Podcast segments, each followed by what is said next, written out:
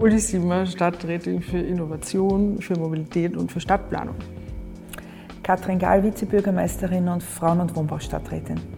Veronika Kaup-Hasler, Stadträtin für Kultur und Wissenschaft. Willkommen zu einem neuen Abschnitt des Podcasts der Stadt Wien. Anlässlich des Frauentags bitten wir die drei Stadträtinnen Katrin Gahl, Uli Simmer und Veronika Kaup-Hasler zum Gespräch. Es geht um den Klimawandel, um die bevorstehende Wiener Frauenbefragung und um das in kürzester Zeit eröffnete Aufnahmezentrum der Stadt Wien für ukrainische Flüchtlinge. Das Gespräch führten Christine Oberdorfer und ich, Patrice Fuchs.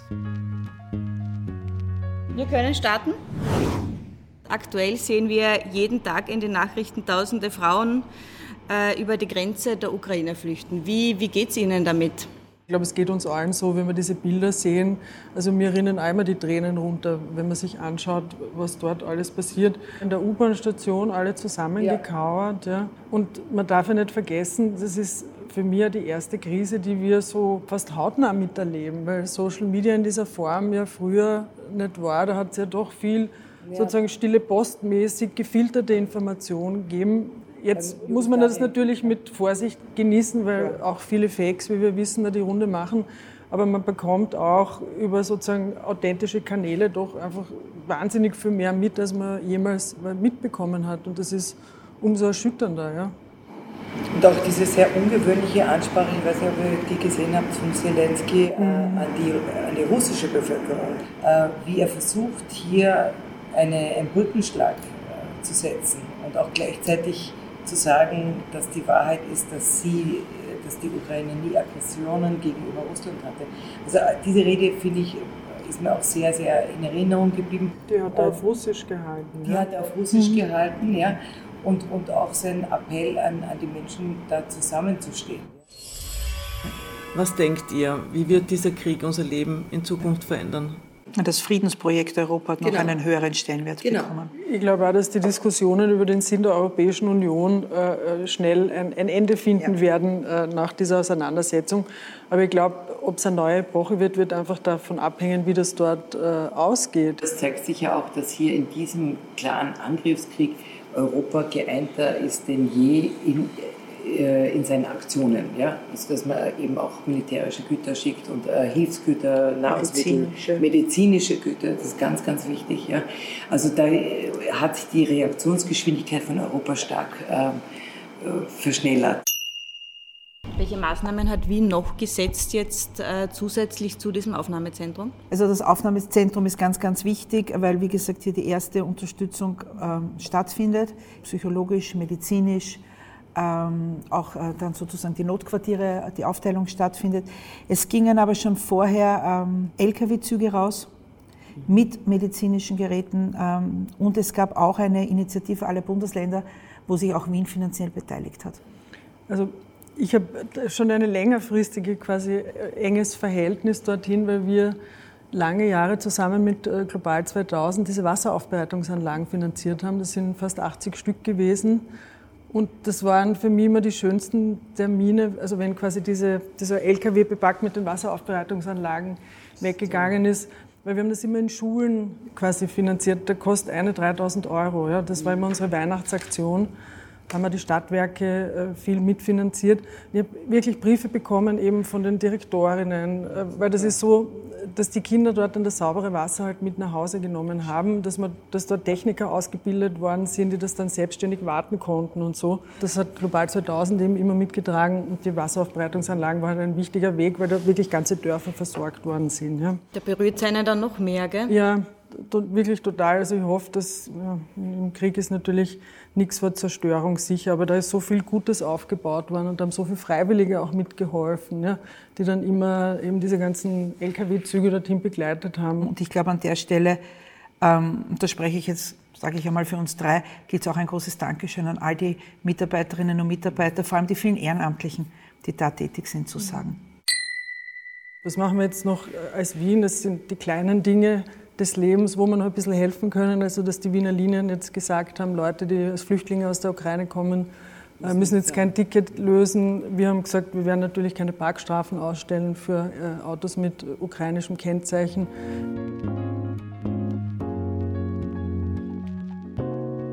Wir sind jetzt seit zwei Jahren durchgängig im, äh, im Krisenmodus.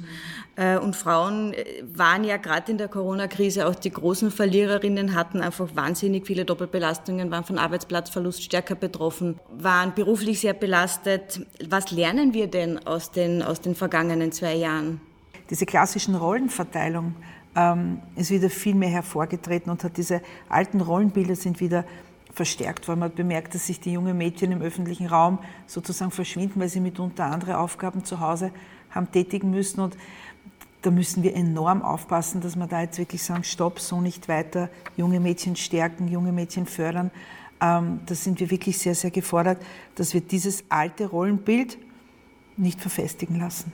Ja, für mich ist natürlich das Thema der öffentliche Raum, auch weil ich dafür zuständig bin.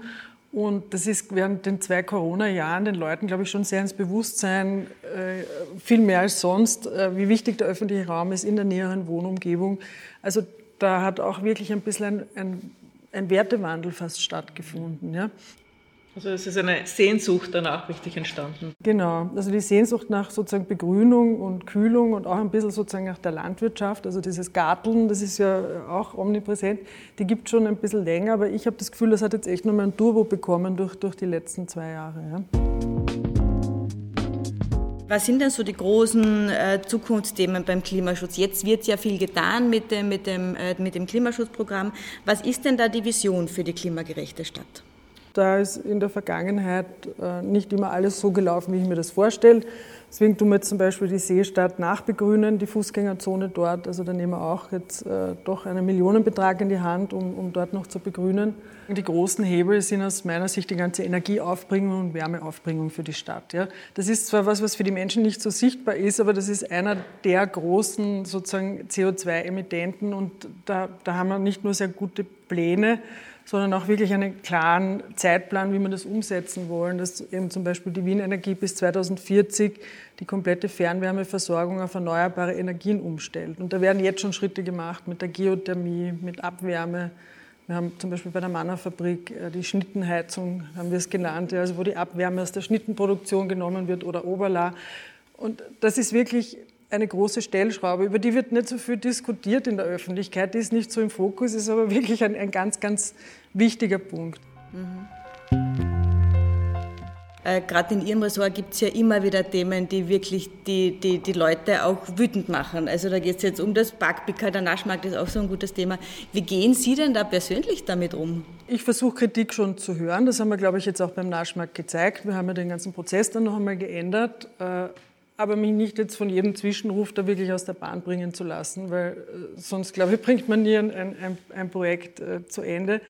Begrünung ist ja ein hohes Gut, aber mhm. manche Räume im urbanen Raum muss man auch vielfältiger nützen können. Genau. Da ist ja, genau. Mir ist der Flohmarkt sehr am Herzen. Ja, ja. Wir haben ja eine Bürgerbeteiligung gemacht. Da wird es jetzt äh, sozusagen vier Säulen geben, die jetzt in diesen Ideenwettbewerb einfließen. Davon ist der Flohmarkt eine, Begrünung eine, konsumfreie Zonen und der, der, der, vierte Punkt ist sozusagen lokale landwirtschaftliche Produkte, Bioprodukte, aber auch so ein bisschen ein Kretzelzentrum. Ja?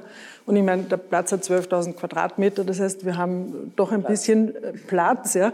Ja, wobei es, es gibt viel gute Ideen, aber jetzt haben wir eben diesen Ideenwettbewerb begonnen, wo ich mir wirklich viel erwarte, weil es doch ein sehr attraktiver Platz auch ist. Der ist doch mitten in der Stadt historisch eingebettet neben dem Markt. Also da, kann man, glaube ich, schon wirklich auch, auch, tolle Sachen machen und der bekommt dann die Bedeutung, die er verdient und ist nicht mehr nur ein Hitzepol und Parkplatz. Ja. Und beim Parkwickeln muss ich ein bisschen widersprechen. Ja. Also die Wienerinnen und Wiener sind wirklich sehr glücklich damit. Ja. Ich kriege auch viel positive Rückmeldungen. Ich sage, ja, endlich, ich habe immer eineinhalb Stunden Parkplatz gesucht ja, und jetzt habe ich ihn vor der Haustür. Und wenn man die Fotos sieht der letzten Tage von Hitzing zum Beispiel, ja, das ist ein Wahnsinn. Da sieht man, wie viele Pendler und Pendlerinnen da immer nach Wien reingependelt sind. Und das ist schon auch der Platz, der den Menschen dann fehlt, ja, wenn man ihre Wohnumgebung halt schöner gestalten will. Und ich glaube, das wird wichtig sein. Einerseits sozusagen, ja, die, die dort wohnen, sollen gut und einfach einen Parkplatz finden. Auf der anderen Seite müssen wir diesen Platz jetzt auch nutzen. In der Donaustadt machen wir das jetzt. Da bauen wir heuer schon ein Riesenradwegeprogramm von äh, ja, fast 20 Kilometern. Also das wird ein Quantensprung werden für den Bezirk, weil der Bezirksversteher gesagt hat, wir schmieden das Eisen, solange es heiß ist. Das machen wir jetzt gleich. Ja? Und, und das machen wir jetzt auch. Ja? Könnt ihr euch alle drei vorstellen, in Zukunft, ich weiß nicht, wie ihr es jetzt macht, aber kein Auto zu haben? Ja, ja also ich schon. Definitiv. Aber weil ich gemeinerweise nah wohne. Aber Sharing wird die Zukunft. Wir sind in einer Übergangsphase. In 10, 15 Jahren gibt es die selbstfahrenden Busse, die selbstfahrenden Taxis. Da wird überhaupt niemand mehr ein Auto haben, ja, weil da wird er sich holen lassen und sie denken, klasse, brauchen wir nicht um die Winterreifen ja. kümmern. Und in dieser Übergangsphase wird Sharing ein großes Thema sein und da sind wir gerade dabei, das wirklich größer über die Stadt auszurollen. Ja. Nein, also ich sehe das genauso wie die Ule. Ich wohne am Stadtrand. Also ich bin schon noch ein bisschen auf mein Auto angewiesen. Wobei sich auch da die Situation mit dem öffentlichen Verkehr in den letzten ja, Jahrzehnten, weil ich wohne schon Jahrzehnte am Stadtrand, wesentlich verbessert hat.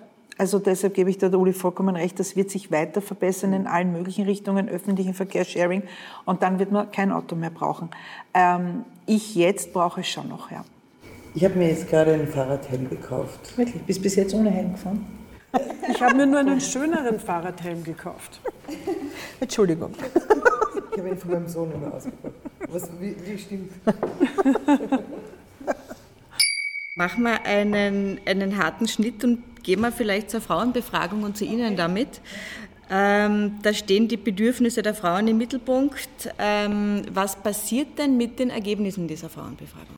Die Frauenbefragung machen wir deshalb, weil wir haben ja eingangs schon drüber gesprochen, wir alle festgestellt haben, dass Corona die Lebenssituation der Menschen verändert hat und da vor allem natürlich der Frauen. Und deshalb war es mir ganz, ganz wichtig, dass wir jetzt in einen Dialog mit den Frauen treten, dass wir nicht nur über sie reden, sondern mit ihnen. Sagen, wie ist es euch gegangen in den vergangenen zwei Jahren? Was waren da in den unterschiedlichen Themenbereichen eure Sorgen, eure Ängste, eure Probleme? Was glauben Sie, könnte da kommen? Also die Frauenbefragung ist inhaltlich sehr, sehr breit aufgestellt. Ich mag da gar nicht vorgreifen auf ein gewisses Thema, auf ein spezielles Gebiet, aber es geht natürlich um die Erwerbsarbeit, um die Arbeitssituation. Es geht auch um die unbezahlte Arbeit, das auch ein sehr, sehr wesentlicher Teil ist, das Frauen sehr hart trifft. Auch um die, um die Bildung, um die Weiterbildung, aber eben auch ums Wohnumfeld. Das ist ein bisschen was, was du vorher auch schon gesagt hast, Uli. Einerseits die Wohnung per se, aber auch, wie schaut mein Kretzel rundherum aus. Ähm, ich will auch dezidiert junge Mädchen ansprechen. Die Frauenbefragung geht ab 14, äh, weil die natürlich ganz andere Anforderungen und Bedürfnisse haben. Aber auch die älteren Frauen, ja ähm, zu schauen, wie kommen sie finanziell über die Runden, Thema Altersarmut oder waren sie jetzt ganz alleine in den letzten zwei Jahren. Also das ist wirklich sehr, sehr breit gefächert und vor allem der partizipative Teil, der den Weg starten wird, lasst doch alles offen. Also da sollen die Frauen selbst antworten, was ihr Anliegen ist und da erwarte ich mir schon sehr viel. Wie viele Frauen werden da befragt? Also es gibt die, die Frauenbefragung besteht aus zwei Teilen. Das ist ein wissenschaftlicher Teil, wo eine gezielte Befragung stattfindet. Da waren es über 3000 Frauen, die befragt worden sind.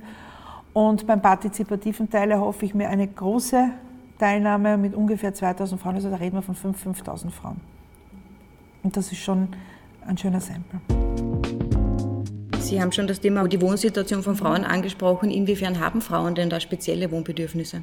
Grundsätzlich, so wie es sozusagen ähm, vor Corona war, war es oft das Thema der Barrierefreiheit, auch das Thema der Sicherheit das immer berücksichtigt wird. Es gibt auch wirklich gendergerechte Planung in der Stadt, ähm, die sehr, sehr wichtig ist.